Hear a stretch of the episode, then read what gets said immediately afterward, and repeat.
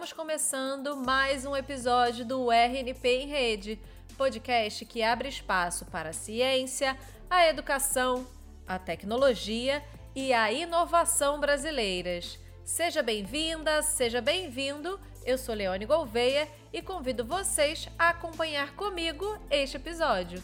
Selecionamos uma trilha especial com alguns temas do Fórum RNP e esse episódio é um deles. Quem tiver interesse em saber mais sobre o evento, encontra mais informações e conteúdos em fórum.rnp.br. No episódio de hoje, o professor e cientista-chefe da Digital Strategy Company, Silvio Meira, alerta. Chegou a hora das estratégias de informação.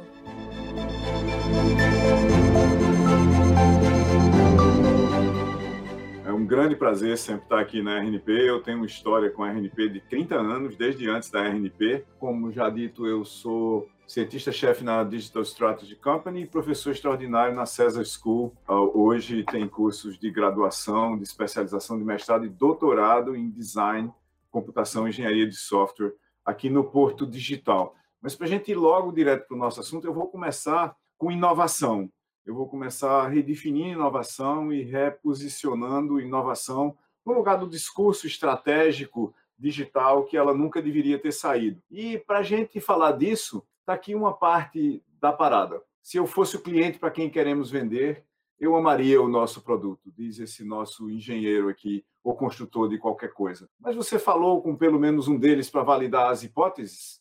Pergunta alguém que é um pouco mais responsável. E aí alguém outro responde: "Tá doido e ter que sair dessa sala?" É assim que a gente não faz inovação. Para sair inovação, para sair alguma inovação de qualquer processo, a gente tem que sair do aquário. Inovação, na realidade, é a gente sair do aquário onde a gente está para um outro que a gente não sabe exatamente qual é, nem se esse cara aqui é amigo ou não. A água pode ser diferente, tudo pode ser diferente, e há um risco significativo da gente não chegar em lugar nenhum. Inovação Sempre foi isso. Inovação é melhor definida como sendo mudança de comportamento.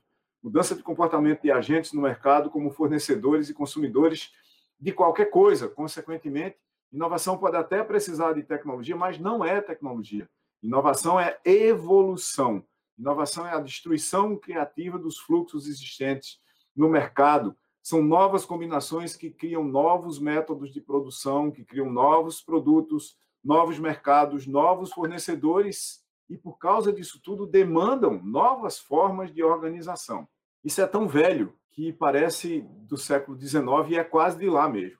É de 1912, é um texto monumental de Joseph Schumpeter, ninguém menos, a teoria do desenvolvimento econômico. A gente não deveria perder isso de perspectiva ou da nossa visão de mundo, porque tudo que foi falado de transformação digital, de absolutamente tudo que está acontecendo agora nessa última década, na realidade, sem mencionar digital, mas como teoria para tudo, e principalmente a teoria de inovação, transformação digital também é, está escrito aí. Qual que é o desafio que a gente tem para fazer isso? É, na realidade, a gente ter estratégias para fazer inovação. E se a gente for pensar em quais são as dimensões estratégicas que a gente tem que tratar para fazer inovação, elas incluem pelo menos oito políticas, grandes problemas nacionais, a legislação, a regulação, o tempo, encomendas estratégicas, infraestruturas.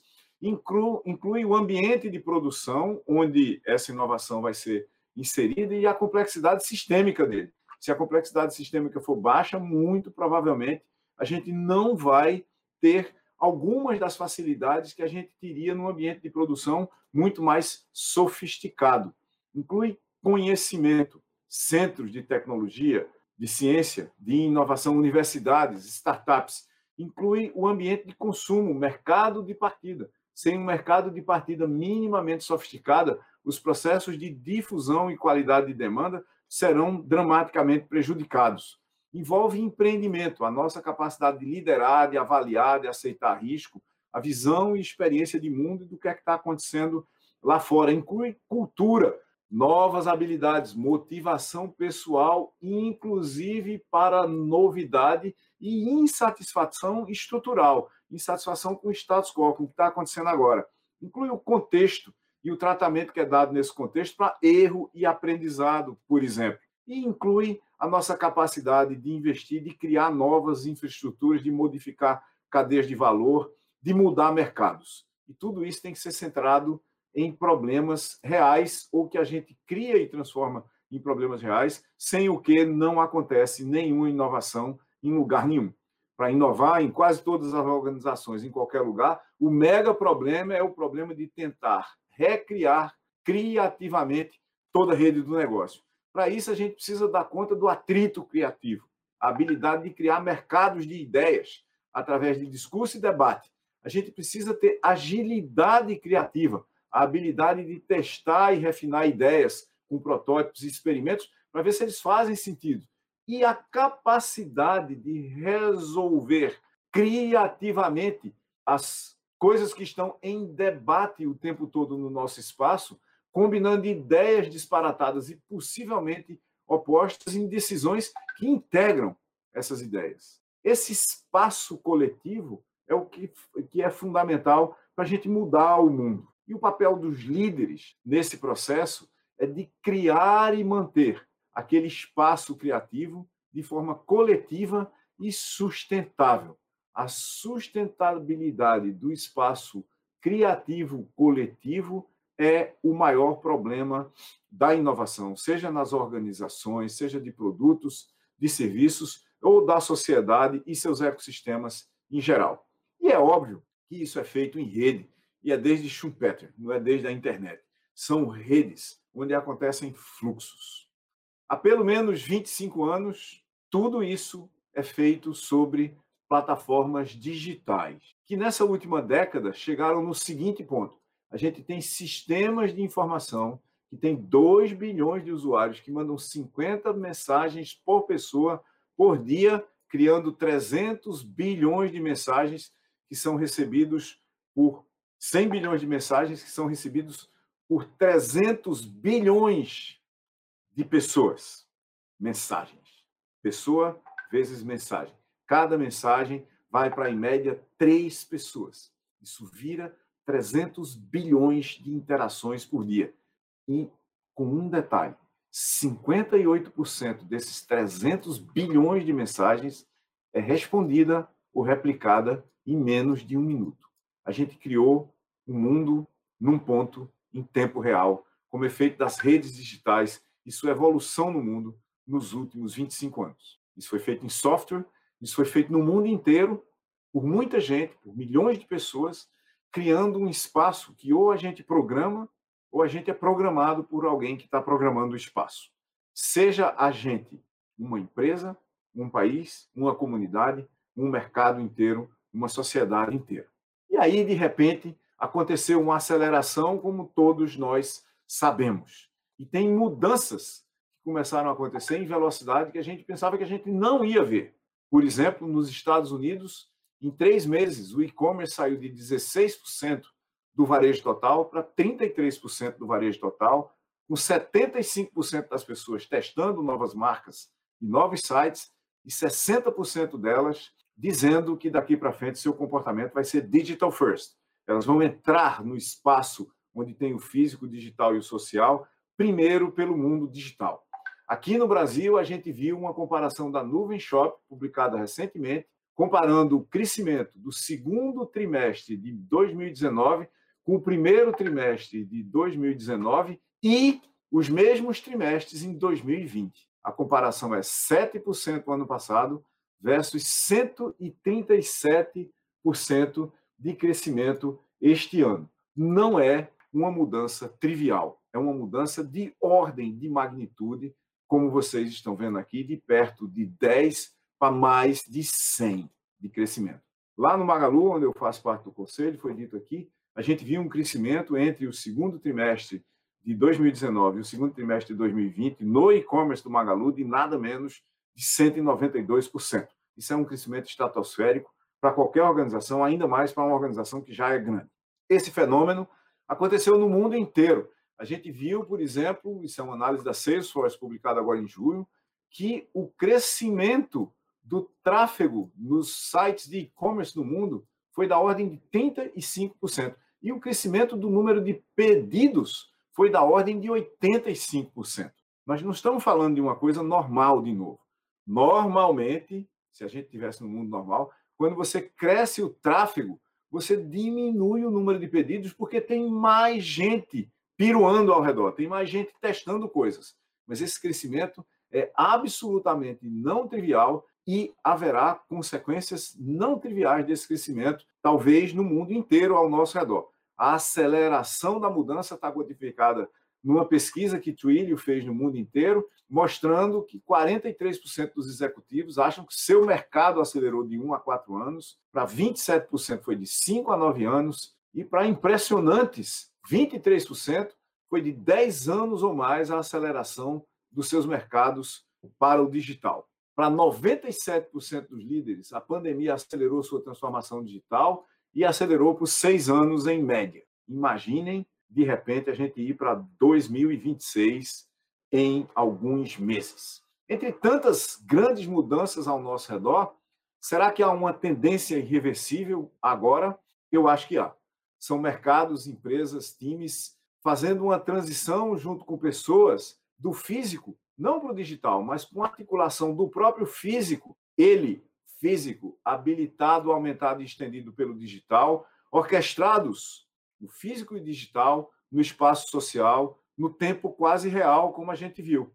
Num único sistema de troca de mensagens, nada menos do que 100 bilhões de mensagens enviadas, 300 bilhões de mensagens recebidas por dia, replicadas e respondidas em menos de um minuto para 58% delas. Esse novo espaço, que é a combinação das dimensões física, o digital que aumenta e estende o físico e o social que orquestra os dois, esse digital é uma grande parte desses novos normais. Mas talvez tenha uma outra tendência quase irreversível, e ela está relacionada ao trabalho. A gente está vendo o trabalho sendo mudado dramaticamente, numa velocidade também nunca antes vista, pelo menos desde a Revolução Industrial. Pode ser que uma grande parte do trabalho passe a ser híbrido. O que é que eu estou querendo dizer com isso? Que o lugar de trabalho, que era um local físico, está sendo combinado com um outro local abstrato, digital, que o modo de trabalhar está saindo do analógico, quase que necessariamente realizado por uma pessoa, sozinha ou em grupos de pessoas, está passando a ter um componente digital não trivial. E os contratos de trabalho estão deixando de ser únicos e com uma única empresa para serem múltiplos, de maneira formal ou informal, do agente que trabalha, do trabalhador com múltiplas empresas. Isso quer dizer, na prática, que a gente está saindo desse espaço onde eu tenho um emprego relativo a um trabalho analógico num local físico para um espaço onde o lugar é digital e em rede, onde o trabalho é combinado entre agentes humanos e plataformas digitais e onde os contratos são múltiplos. Eu trabalho para muita gente. Todos esses esquemas que estão nessa dimensão, nesse quadrante, são híbridos. O trabalho do futuro talvez seja cada vez mais híbrido e a gente está começando a ver isso acontecer agora perante os nossos olhos. Claro que se for isso mesmo, se for esse espaço digital de negócios, de comportamento e esse trabalho híbrido, todo mundo quer ir para lá. Mas para isso é preciso estratégias digitais. Na realidade, é preciso estratégias digitais. Eu vou manter digital daqui para frente, para a gente não introduzir essa confusão que eu acabei de criar do digital no meio das nossas estratégias. Mas vamos viver cada vez mais sob estratégias digitais, sob a influência de estratégias digitais. Isso vai demandar nossas ações para nos adaptarmos a esse espaço, vai demandar ações para evoluirmos nesse espaço evolução é mais do que adaptação. A gente muda parte do nosso código genético de negócios, nas nossas arquiteturas de criação, de entrega e de captura de valor e as performances correspondentes. E, por fim, a gente vai ter que se transformar, de mudar mesmo, de mudar até o modelo de negócio. a gente escreveu lá na Digital Strategy Company um pequeno texto, que na realidade é quase um quadrinho, é uma frase longa com muita imagem, é, onde a gente diz que parada é essa de tentar se transformar no digital e por que, que todos nós, em última análise, vamos ter que fazer isso, mas a gente tem um método para fazer. Transformação digital, nesse processo onde a gente vai de adaptação para evolução para transformação, é o processo de inovação sobre plataformas digitais. Olha aí porque é que era importante e relevante no nosso contexto a gente rever Schumpeter. Inovação é a mudança de comportamento de agentes no mercado e inovação digital de mudança de comportamento sobre plataformas, sobre sistemas, sobre serviços, sobre redes digitais.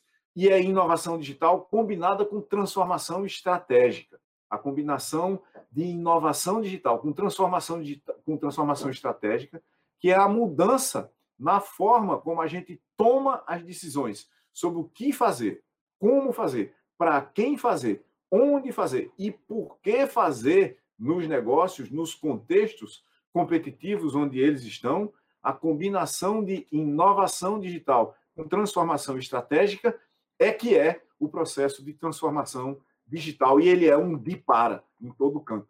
A gente começa aumentando agilidade, eficiência e competitividade para melhorar a experiência do consumidor e otimizar o modelo de negócio para o futuro que a gente sabe que vai estar lá naquele espaço digital. E aí depois a gente muda radicalmente agilidade, eficiência, transforma a experiência do consumidor e a nossa competitividade e transforma, muda radicalmente o modelo de negócio. Para a gente ter uma ideia do que são essas mudanças, nesse espaço aqui relacionado ao DI, o Magalu era, ou ainda parcialmente é, uma rede de lojas de varejo que tem um e-commerce. No espaço para, o Magalu está se transformando em, e quase já é, uma plataforma de negócios digitais, que tem uma rede de pontos físicos e calor humano.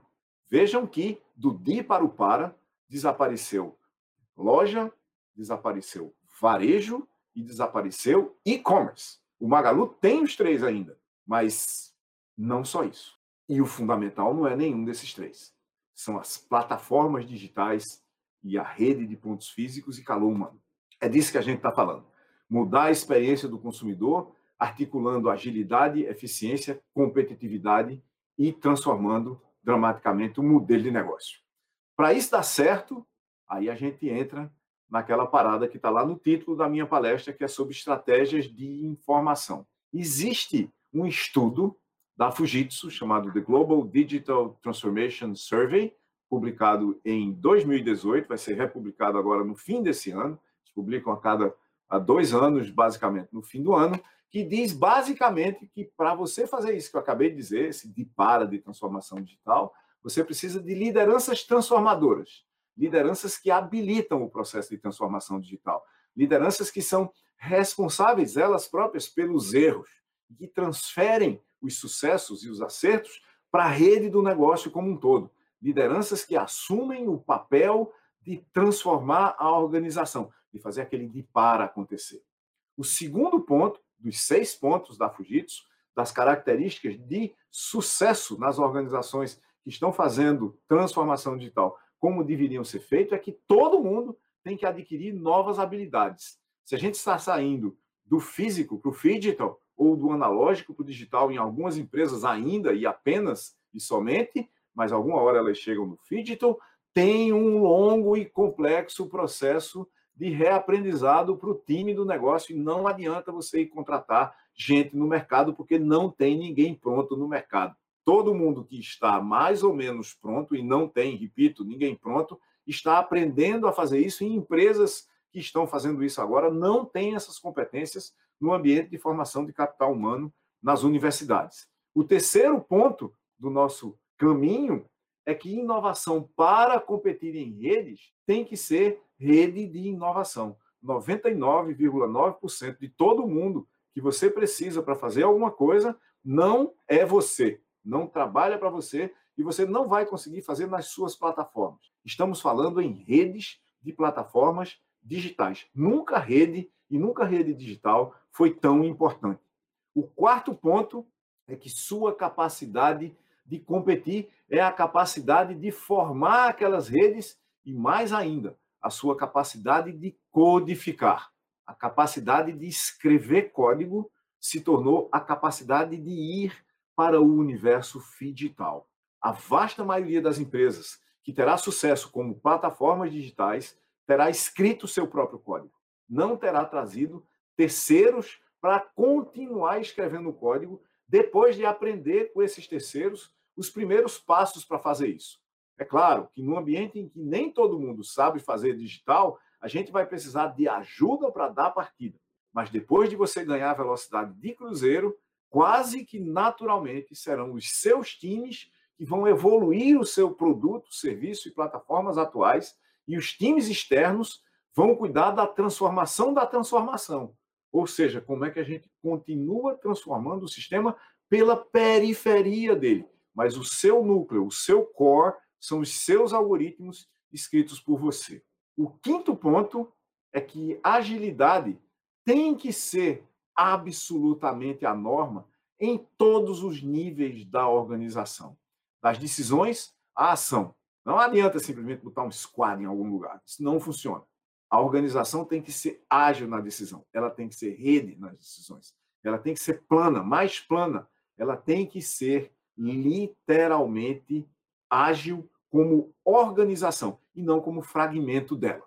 Não ser isso é isso aqui. Não tínhamos uma estratégia, mudamos de ideia o tempo todo e, obviamente, falhamos repetidamente a saída que a gente tem é dizer para a diretoria que a gente estava sendo ágil, que a gente é um squad. Isso não funciona. Os diretores são muito mais inteligentes do que isso e eles já descobriram que a gente tem que ter estratégia para ser ágil. O sexto e último ponto é dados. Aprender a usar dados para gerar benefícios. E vocês podiam perguntar por que é que eu levei 22 minutos para chegar aqui. É porque não adianta ter só uma estratégia de dados. É tão simples quanto isso.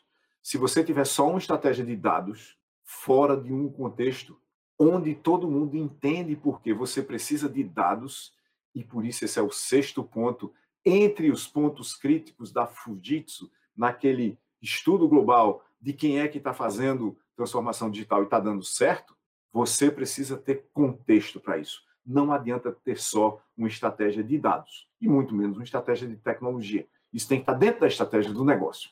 O que, que significa, e agora vamos entrar na nossa conversa mesmo, o que, que significa ter uma estratégia de dados? Ou, mais radicalmente, o que, que a gente tem que fazer para aprender a usar dados para gerar benefício? A gente tem que fazer cinco perguntas básicas que estão respondidas, por exemplo, aqui nesse Hunger Map. Né? Mapa global da fome, uh, que é feito pelo World Food Program, pelo World Food Program, e que se você for lá ver como é que eles tratam dados, eles respondem cinco perguntas básicas. Primeiro, que dados nós temos? Isso aqui tem que estar entre aspas. São os nossos e os dados aos quais a gente pode ter acesso. Existe uma miríade de fontes de dados abertas todos os nossos parceiros na nossa cadeia de valor, especialmente os nossos fornecedores, também têm dados. Esses dados, teoricamente, nós temos. E aí, onde é que eles ficam? Fontes públicas, armazenadas por terceiros, em sistemas que são nossos, sei lá onde, em planilhas, em pedaços de papel, em notas, em anotações que alguém fez na sala de reunião, em vídeos. Que sistemas usam que dados e para quê? Entre todos os nossos sistemas, quem mexe em que dados e faz o que com eles. Já resolvemos os problemas de conformidade. Conformidade é nossas regras para usar os nossos dados. E regulação, por exemplo, no caso do Brasil, a legislação de proteção de dados pessoais. Se a gente vai ter uma estratégia de dados, a gente tem que ter regras nossas para usar os dados e a gente tem que aderir às regras públicas de uso de dados. Se a gente não fizer isso, a gente vai ter problemas dramáticos não usando e não estando conforme às nossas próprias regras. Nada fará sentido alguma hora ou na maior parte do tempo, e não usando as regras que são obrigatórias para todo mundo que usa dados, a gente corre riscos legais extremamente grandes e possivelmente muito prejudiciais para o negócio.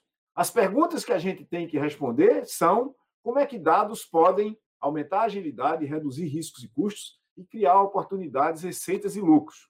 As duas primeiras são as perguntas que a gente podia chamar as perguntas do presente. Aumentar a agilidade e reduzir riscos e custos é agora, na execução. As perguntas do futuro são as duas do presente e mais como é que dados podem criar oportunidades, receitas e lucros para o futuro. Se a gente combinar tudo isso, a gente está começando a ter uma ideia básica do que, que é uma estratégia de dados, na realidade, maior do que isso, uma estratégia de informação, que usa dados como base para que a gente crie resultados para os nossos clientes. Dados e resultados podem ser misturados numa frase aqui de que resultados de negócio, na realidade, precisam do que a gente poderia chamar de agilidades. Por quê? Esse é o diagrama de Hackathon. Aqui está o valor de um evento e aqui está o tempo desde a ocorrência do evento, desse eixo do X. Então, quando um evento ocorre, ele tem um valor alto, lá em cima. Vamos imaginar que seja um, evento que tem um valor alto. Se é que vários tipos de, de eventos há na organização, vamos nos concentrar nos que têm valor alto. Até para descobrir quais são, tem que ter uma estratégia de informação embutida na estratégia de negócio. Porque não é a estratégia de informação que vai dizer se o valor do evento é alto ou não, é a estratégia do negócio. Mas imagine que esse seja um evento de alto valor. O que, que acontece entre o evento acontecer propriamente, o evento deu as caras na nossa organização, em alguma periferia dela talvez, e a gente criou um evento resultante que responde àquele primeiro evento lá, que demandava uma ação nossa. A gente capturou o dado, armazenou e processou, entregou a informação para alguém que tomou decisão e há uma ação em curso. Entre esses pontos todos há latências. E essas latências fazem com que a gente perca a vasta maioria do valor do dado, que era alto aqui em cima, e quando a gente respondeu a ele com o evento resultante, ele é quase irrelevante para a organização. Esse é o caso de quase todas as organizações do planeta Terra no momento. A gente não precisa singularizar e dar o exemplo de uma ou outra, e vocês conhecem os casos do ponto de vista de vocês, como usuários, tentando conversar com organizações sobre um problema que é do interesse de vocês, do meu também, como cliente usuário, consequentemente, deveria ser do interesse da organização. Esse universo é o tal do universo do Big Data. Quanto mais usuários, mais gente querendo fazer coisas com a organização, mais dados sendo gerados. Lá no meu blog, há muito tempo, seis anos, sete anos, eu escrevi que Big Data se refere a uma coleção de dados cuja combinação de volume, variedade e velocidade, essa é a definição clássica, está no limite ou excede os métodos, processos, algoritmos e capacidade computacional contemporânea, ou seja, do nosso tempo aqui agora, para simplificar seu entendimento através de sínteses capazes de gerar significados para os modelos e processos de negócios para os quais estão sendo levados em conta. Ou seja, Big Data não pode ser considerado big unicamente porque tem volume, variedade e velocidade grandes. É porque a nossa capacidade de entender está no limite de métodos, processos, algoritmos e computação. Para quê? Para fazer três coisas: simplificar entendimento através de sínteses capazes de gerar significados para os modelos e processos de negócio. Se a gente não colocar no contexto do negócio, você vai usar Big Data para gerar mais Big Data, com mais tabelas, com mais algoritmos, com mais apresentações, tirando fontes de dados que são extremamente grandes para gerar sínteses e significados que não são sínteses e significados. Isso acontece no domain de alguma coisa, no domínio de alguma coisa, que a gente poderia chamar de data science. Mas, na opinião de quem faz data science mesmo, isso é a conclusão de um texto escrito por um data scientist, que está nesse link aqui, vocês vão é, ter essa apresentação publicada alguma hora aí pela RNP, 40% do tempo um data scientist trabalha em limpeza, ele é um gari. 40% do tempo ele trabalha como zelador na manutenção dos dados para tentar fazer com que eles não sejam sujos de novo. Nos últimos 20%, porque ninguém diz para ele qual é a estratégia do negócio, aquela coisa que eu disse antes, ele está tentando ser um vidente, está tentando pegar as montanhas de dados e entregar para alguém alguma coisa que faça significado dentro do modelo de negócio. E a causa é empresas sem estratégia, não só coletando lixo em forma de dados, mas como elas não têm estratégia básica para isso, eu tenho, como data scientist, como cientista de dados, eu tenho o quê? E sou forçado a aparecer com alguma síntese. E eu apareço olhando pura e simplesmente para os dados, como se fosse, e aqui ele diz bem claramente, um vidente. O que foi que aconteceu nos últimos muitos anos? Antigamente, a gente tinha poucos dados e tinha data warehouses. Os dados eram, aparentemente, não são mais, guardados depois de filtrados e preparados. Aí a gente saiu para os data lakes. Os dados são jogados na forma original que a gente capturou, seja lá de que fonte for, e a utilidade depende da gestão do ciclo de vida de informação para o negócio em tempo real. Isso quase nunca existe em quase lugar nenhum. E aí a gente acaba num lago sem gestão, que é um pântano de dados. O problema da gente é como evitar que os dados se encaminhem para o brejo, que na realidade é um pântano, só que um pouco mais limpo. Um pântano normalmente está associado a filmes que a gente não quer assistir muito tarde da noite. Como é que a gente evita que os dados se encaminhem ou sejam tangidos para o brejo? A gente precisa de uma estratégia de informação para o negócio. Esse é um texto que está no meu blog, nesse QR Code aqui, chamado Chegou a Hora das Estratégias de Informação. Se vocês capturarem aí, vocês vão ver exatamente esse texto onde eu estabeleço os princípios mínimos em função de leis básicas da natureza digital, de como é que a gente devia tratar dados, de como é que a gente deveria tratar informação no negócio. E isso começa a gente entendendo qual é o grau de complexidade que dados e informação para o negócio tem. Se a gente considera que a aquisição de dados está exatamente aqui, captura, recepção de terceiros e geração própria, o ciclo mais externo do ciclo de vida como um todo de informação para o negócio envolve a gente armazenar dados que representam informação organizar, documentar, buscar, recuperar, processar, distribuir e apresentar. E, eventualmente, a coisa mais complicada para a gente fazer com dados: terminar, tomar a decisão que eu não preciso mais de um certo dado no negócio e dar fim corretamente a ele, de tal forma que ninguém vai encontrar quando eu reciclar meus computadores e seus hard drives, por exemplo, ou que eu vou deixar na nuvem sem cuidar, eventualmente até abertos para alguém ver.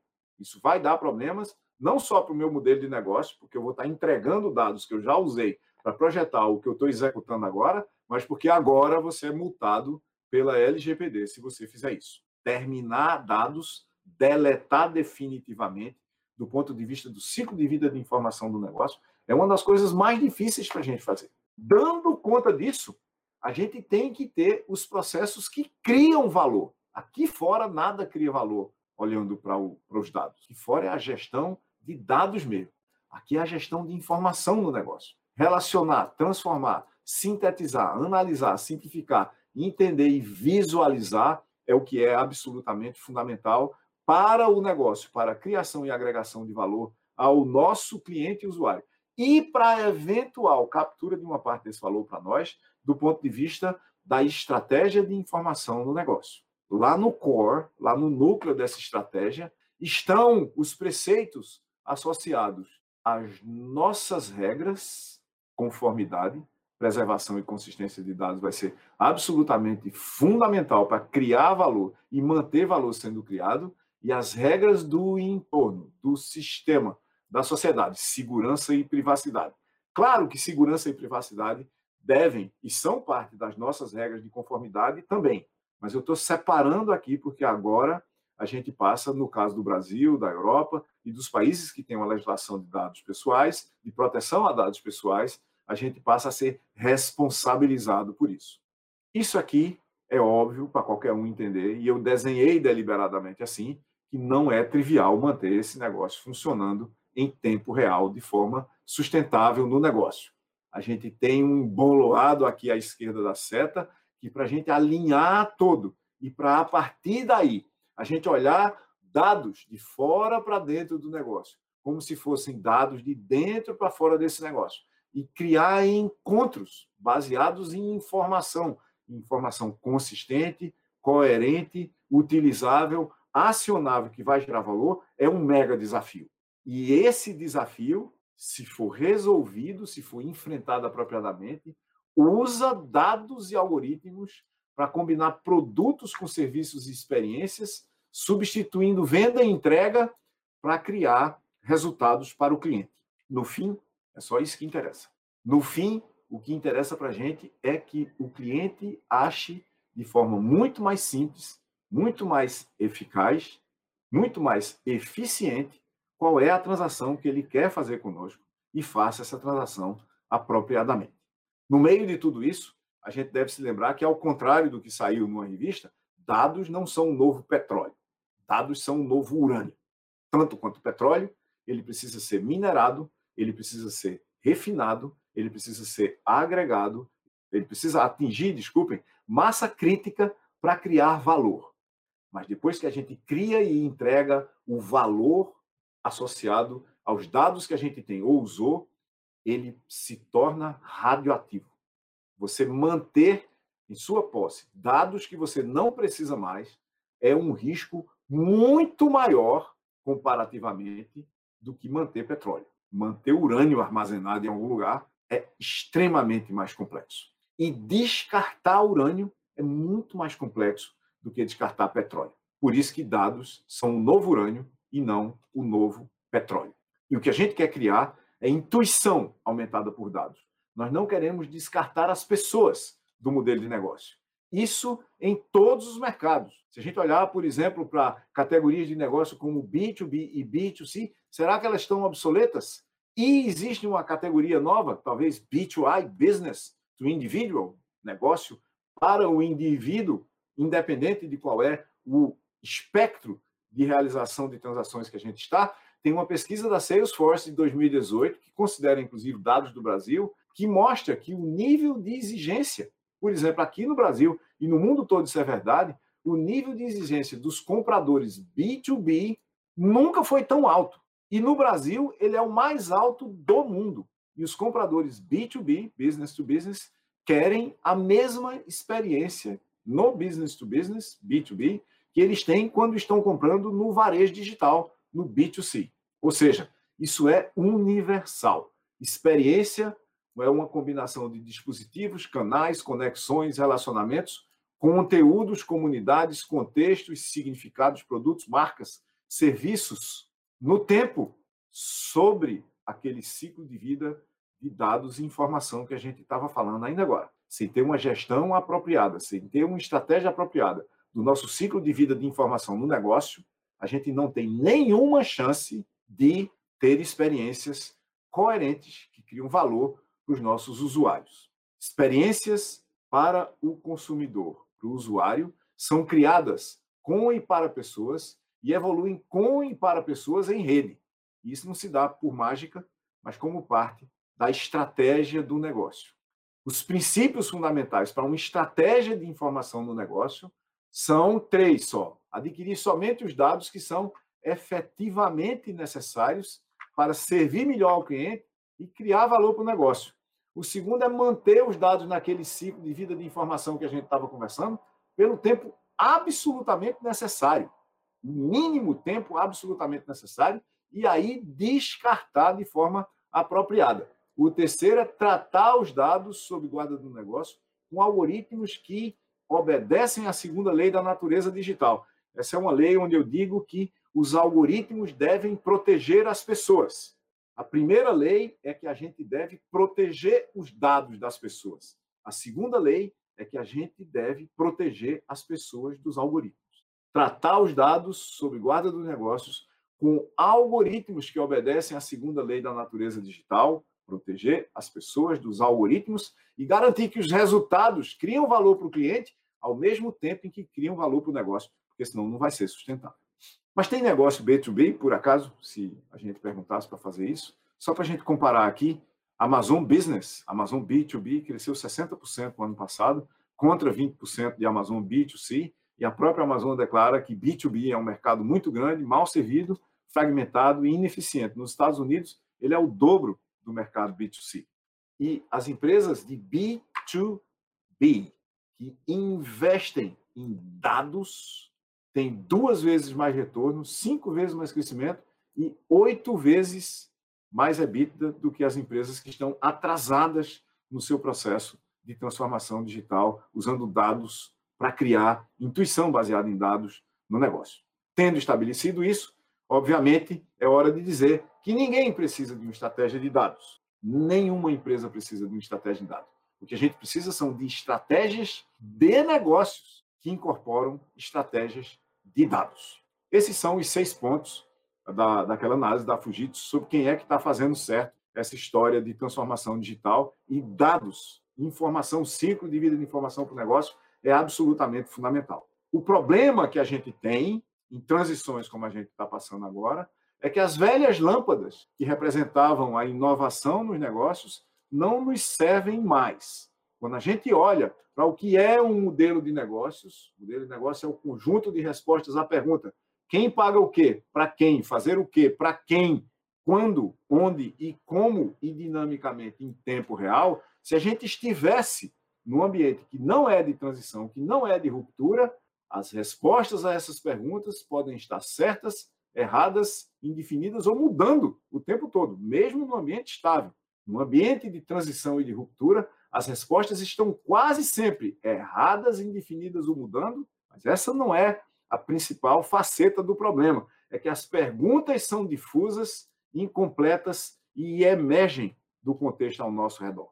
Em rupturas, até as perguntas são indefinidas. E nós estamos numa, mas ela não é um Big Bang de bits. Essa ruptura que a gente está vivendo vem acontecendo desde a década de 70, com as redes digitais privadas, desde o começo da internet, há 25 anos. Depois a gente passou pelas nuvens computacionais que apareceram em 2002, entre 2002 e 2006, quase todas as que a gente tem por aí hoje. Essa década que a gente está terminando agora é a década principal da transformação digital, que continua daqui para frente, e daqui para frente a gente vai competir em ecossistemas de plataformas habilitados por plataformas de negócios digitais no mundo inteiro. Para isso, é preciso ter estratégia que articule aquele físico, digital e social no tempo, o tempo todo. E para terminar, levando em conta que estratégia é um processo de transformação, o que, que é mesmo estratégia? Estratégia é o processo de transformação de aspirações, o que é que eu quero fazer, em capacidades, o que é que eu consigo fazer. Mais precisamente, estratégia é o processo de transformação de aspirações em capacidades, levando em conta o tempo, o espaço e a escala do que eu quero fazer nesse processo de transformação.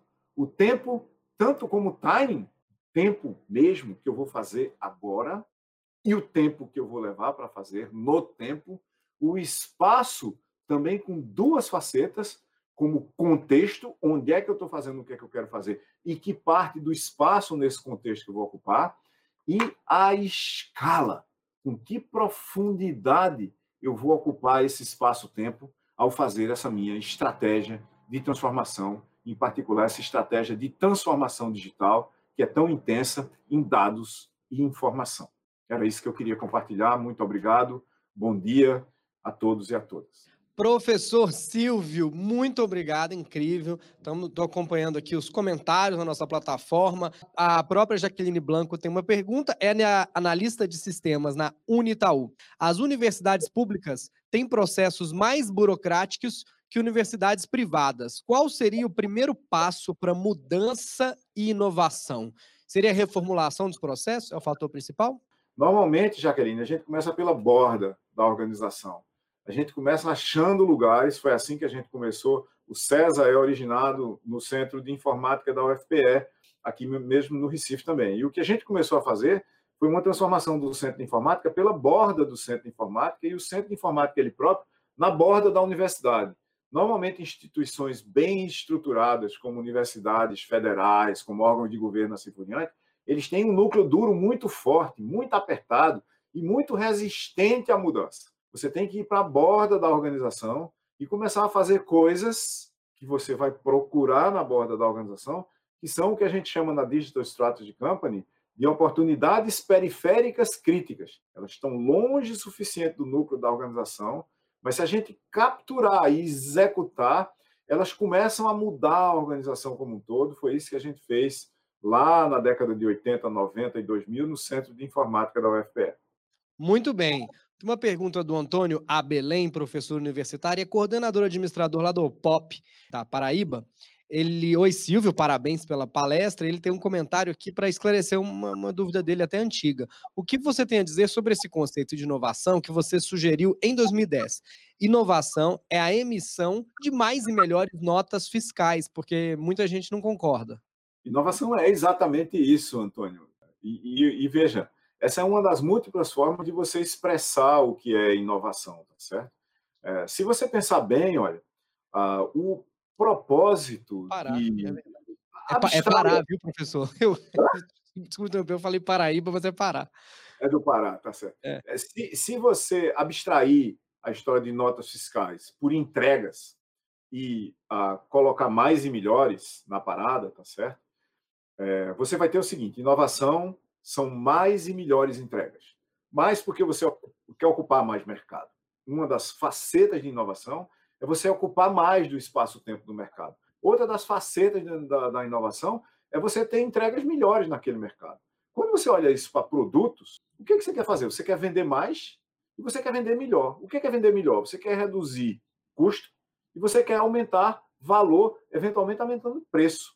Isso é a teoria básica do Oceano Azul. Eu quero ir para um lugar onde eu consistentemente diminuo meus custos e aumento a percepção de valor para o cliente, de tal forma que ele eventualmente possa me pagar mais por isso. Ele possa entregar um pouco mais do recurso que ele tem disponível para fazer alguma coisa, porque ele percebe que o meu produto é melhor. Inovação é mais e melhores notas fiscais, é nesse aspecto, nesse, nesse sentido é, apropriado aí de ir para o mercado. E por que, que eu criei essa frase? Ela já tem uns 15 anos, mais ou menos. É porque, vez por outra, chegava alguém para mim e dizia: Eu tenho inovação aqui para eu lhe mostrar. Aí eu dizia: Mostra aí o que, que é. Aí me mostravam um protótipo de laboratório de universidade, uhum. entendeu? E se tem uma coisa que não é inovação, é um protótipo de laboratório de universidade. Porque o inovação, na realidade, e indo para a definição de Drucker, inovação é a mudança de comportamento de agentes no mercado como consumidores e fornecedores de qualquer coisa. Se você tem uma tecnologia, se essa tecnologia aqui não fosse usada por ninguém, ela não era inovação, ela era uma invenção, né? ela era uma novidade. Se essa tecnologia dessa caneta, vários desses desenhos que vocês viram aí enquanto eu estava fazendo a apresentação, não fosse usada por ninguém, ela é usada por muita gente, ela era só uma tecnologia, ela não era uma inovação. Então, isso foi num tempo, eu criei essa frase numa época, onde a gente ouvia muito o tempo todo, ah, tem uma inovação tecnológica aqui. Não existe inovação tecnológica. Só existe inovação. Tecnologia habilita, suporte, suporta, capacita mercados, pessoas e empresas para inovar. Mas tecnologia em si não é inovação. Tecnologia que ninguém está usando é só ferramenta, né? Paulo Lopes, especialista na RNP, agradece. Obrigado, professor. Sempre traz uma questão de futuro. Qual a sua visão do digital na área de saúde, considerando a exponencial iniciada na pandemia e como superar os conflitos que já começam a aparecer? Tem umas perguntas tão inteligentes que eu tenho que fingir que entendi. E depois eu vejo as palestras gravadas para ver se eu entendi. Mas eu finjo bem.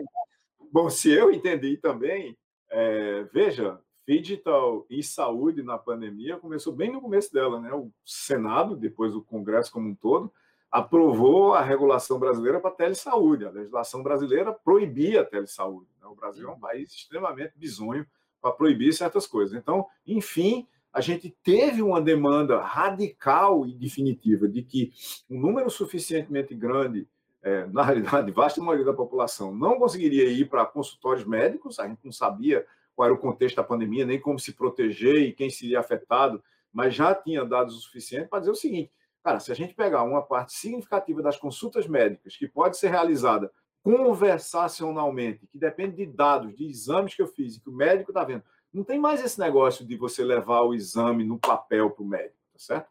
Mesmo exame de imagem. O que você tem é um login e senha no site, entra lá, você compartilha com o seu médico, pay, ele vê aquele negócio, cara. Não tem o físico está desaparecendo em parte do ambiente de saúde. As consultas, principalmente, por exemplo, consultas de psicólogos, de psicanalistas, consultas de conversação, de interação, elas foram para online, elas não vão voltar de lá. E essa regulação não tem retorno, porque agora que uma parte suficientemente grande dos provedores da classe de saúde, de provedores de profissionais de saúde, entendeu as vantagens, agora é que não volta mesmo. Ainda tem alguns uh, redutos aqui e ali, mas não, a gente tem que voltar para o paciente de novo, mas imagina você voltar para o paciente para mostrar um exame e o médico dizer, é, está tudo bem, depois de uma consulta que você já fez. para quê, né? É, para quê? Vamos, uma significativa, uma parte significativa dessas consultas vai continuar no ambiente FIT. Vamos tentar comentar rapidinho para a gente conseguir fazer pelo menos mais duas aqui. O Robson, estudante de pós-graduação da UNB. Nesse cenário tão complexo, onde até o conceito de inovação é relativizado, quais seriam as melhores métricas para obter os melhores resultados esperados pela transformação? Medida da transformação digital é a mudança dramática, necessariamente quase dramática, da experiência do consumidor. É você sair, por exemplo, de você comprar CDs que você só queria usar só queria ouvir uma música, para você assinar a Netflix, ter a biblioteca global de músicas e você escolher exatamente que músicas você quer ouvir e montar a sua playlist. É óbvio que não é ótimo e não é ótimo ainda e talvez nunca seja ótimo, mas esse exemplo, deixe comprar um CD onde tem 14 músicas, você só quer ouvir uma e assine uma biblioteca digital em streaming que você não tem problema de manutenção e ouça o que você quiser quando você quiser. Mudança radical na experiência do consumidor. O Mário Santos, analista de TI no FCE, IFCE. Me parece que para alcançar o um modelo de trabalho falado, com muitos contratos de trabalho por profissional, teremos, como país, que tem um modelo de tributação mais simples. Poderia falar rapidamente sobre isso? Bom, falar sobre tributação e trabalho no Brasil mais rápido, eu preciso de pelo menos umas 48 horas aqui para a gente. Nossa, acho que precisa de uns 10 anos falar com o Brasil, né? Mas veja, só rapidamente, todo brasileiro que. Só, vamos pegar só coders, tá certo? Todo coder brasileiro que fala inglês está no mercado de trabalho internacional, não está no mercado de trabalho nacional. As regras do Brasil e a tributação do Brasil, os contratos de trabalho do Brasil, vão se tornar irrelevantes para o trabalho de conhecimento para quem fala alguma língua que é falada fora do Brasil. Se a gente universalizar inglês no ensino médio, que é um projeto que no Brasil está atrasado 25 anos, isso deveria ter sido o caso dos estudantes sendo formados em 1995, no começo da RNP, que eles saberiam programar e falar inglês. Se você souber programar e falar inglês, você está no mercado de trabalho global. Não tem regra do Brasil que interessa para você. É simples e puramente isso. Agora, óbvio, o Brasil vai ter que mudar um monte de regras, porque todos nós sabemos que múltiplos contratos de trabalho já são verdade hoje. O hum. fato é que a pessoa tem um contrato de trabalho permanente e faz bicos e jobs e freelas com múltiplas outras pessoas assumindo responsabilidades sobre todo tipo de coisa, desde coisas de direito, de tradução, de escrita, de coding, de design, de ilustração, seja o que for. Isso já é fato. O que a gente precisa é assumir o fato e codificar o fato nas regras. A gente está tão atrasado com o inglês, daqui a pouco está na hora de pôr o chinês, né? Já está na hora de pôr o chinês. Aliás, a meta para 2025 devia ser formar no ensino médio pessoas que saem do ensino médio falando mandarim fluentemente. O chinês tinha que começar um pouquinho antes, professor. É muito difícil de começar já no, no jardim de infância, um chinês. Um chinês... a gente tem um problema aí que os Estados Unidos e a Inglaterra, que foram as nações que dominaram o mundo em língua inglesa desde 1800, tá certo? Eles estão vivendo num espaço de nacionalismo de declínio. São nações em adiantado estado de subdesenvolvimento Veja o caso dos Estados Unidos, tá certo? Um país em uhum. adiantado estado de subdesenvolvimento. Se a gente não vai liderar, a gente tem que olhar para quem vai liderar e dizer, vamos conversar com esses caras. Eles falam o quê? Para negócios, eles falam inglês também. Tem que falar inglês, é obrigatório. Uhum. Mas para conversa, para a gente contar uma história numa mesa de bar, não dá história em inglês. A gente não conta, a gente conta em português. Eu falei o chinês assim, brincando, viu, gente? Eu sei que é mandarim o nome. Vou tentar rápido também, essa é muito boa. Magnus Martinello, professor na UFS, gostaria de ouvir sua visão sobre quais as maiores inovações digitais na indústria e no mercado de TIC nacional. As maiores inovações digitais no mercado de TIC nacional, elas não estão associadas a tecnologias puramente, elas estão associadas ao uso de tecnologias. Se você olhar nos últimos, vamos pegar da RNP para cá, da RNP para cá de 1995 para cá, né, 25 anos de RNP, o Brasil não produziu nenhuma tecnologia de hardware que tenha tido lugar no espaço global. A gente talvez até devesse ter feito isso. Nós somos uma das dez maiores economias do mundo. Nós temos um dos maiores ambientes acadêmicos do mundo, um dos mais produtivos do mundo. E isso não conseguiu se transformar em tecnologia de hardware para fazer isso. A gente conseguiu fazer muitas coisas de software. O Brasil tem grandes empresas de software, como a TOTUS, como a Lynx. O Brasil tem hoje grandes sistemas tecnológicos por trás, por exemplo, do Nubank. O Nubank é hoje considerado uma das principais fintechs do mundo inteiro. Não somos nós que classificamos, tem uma lista da, da Forbes uh, dos melhores e maiores fintechs do mundo, o Nubank está lá. 100% do código escrito por brasileiros no Brasil. Você tem o caso do Magalu, você tem o caso do Mercado Livre no Brasil, você tem o caso dos bancos no Brasil, você tem o caso, por exemplo, do Banco do Brasil. O Banco do Brasil Sim. é um mega case de plataforma digital com uma rede de APIs extremamente competente, feita no Brasil, por brasileiros, diga-se de passagem, num estatal também. Sim, é verdade. Tem mais uma aqui, é a última que eu vou fazer. Cristine Matos, professora na Universidade Estadual de Montes Claros. Como promover transformação digital em instituições de ensino superior que dependem de recursos públicos? Você acabou de falar até de uma estatal, né, do Banco do Brasil, é. que conseguiu fazer inovação. O maior problema das, das organizações estatais de ensino, que dependem de recursos públicos, não é nem o recurso público, nem elas serem, serem estatais. Veja o que foi que aconteceu nessa pandemia. O que foi que aconteceu nas universidades privadas? O que foi que aconteceu nas universidades privadas que dependem do pagamento de mensalidade do contribuinte dela. O contribuinte da instituição privada é o aluno. Ele paga para estudar, mas ele usa dinheiro público. Né? Ele usa dinheiro público para estudar, FIES, ProUni, assim por diante. Tem dinheiro lá, público. Só que é mediado por um agente que pode tomar a decisão se vai continuar pagando ou não. Hum. Eu acho que a maior inovação que a gente podia fazer nas universidades públicas, no Brasil inteiro, que faria elas funcionarem de uma forma totalmente diferente, é o seguinte: o Estado continua pagando a universidade pública, 100%. Ela é 100% gratuita. Mas quem toma a decisão se vai ficar lá e se vai pagar é o aluno, ou o pai dele, se ele não, se ele não for o responsável pelo pagamento dele mesmo. Isso faria com que, por exemplo, no começo dessa pandemia, as universidades públicas tivessem continuado a funcionar. Muitas delas levaram seis, sete meses para voltar a dar aula. Isso é um absurdo total e completo, porque elas basicamente entraram de férias. Opa, foi suspenso o espaço físico. Eu não preciso fazer nada. Deixa voltar. E se fosse três anos de pandemia? Que a gente ainda não sabe se vai ser. É? O que foi que as universidades privadas fizeram? Entraram no ar na segunda-feira, depois que fechou, no modo gambiarra. Para não perder o aluno, para não perder a mensalidade.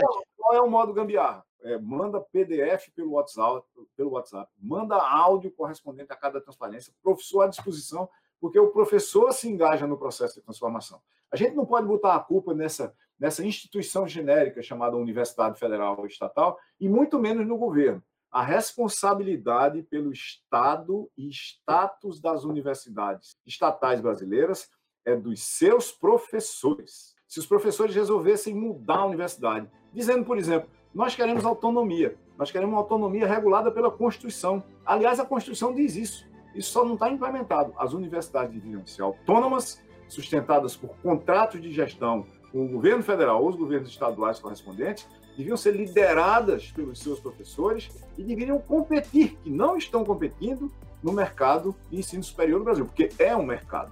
Todo uhum. lugar, mesmo que você só tenha um agente provendo serviço para ele, seja um monopólio, ali há um mercado e as regras do mercado e todos os mercados são como a lei da gravidade, elas são universais. Bom, é, muito obrigado, foi muito esclarecedor. Você vê pelo tanto de perguntas e comentários que nós temos. Professor, é, muito boa tarde para você. Obrigado por ter ficado um pouquinho mais respondido as perguntas, algumas das perguntas que mandaram aqui para gente. É um grande prazer, é sempre um prazer estar com a RNP, com todos vocês. E até o próximo fórum. Tchau, tchau.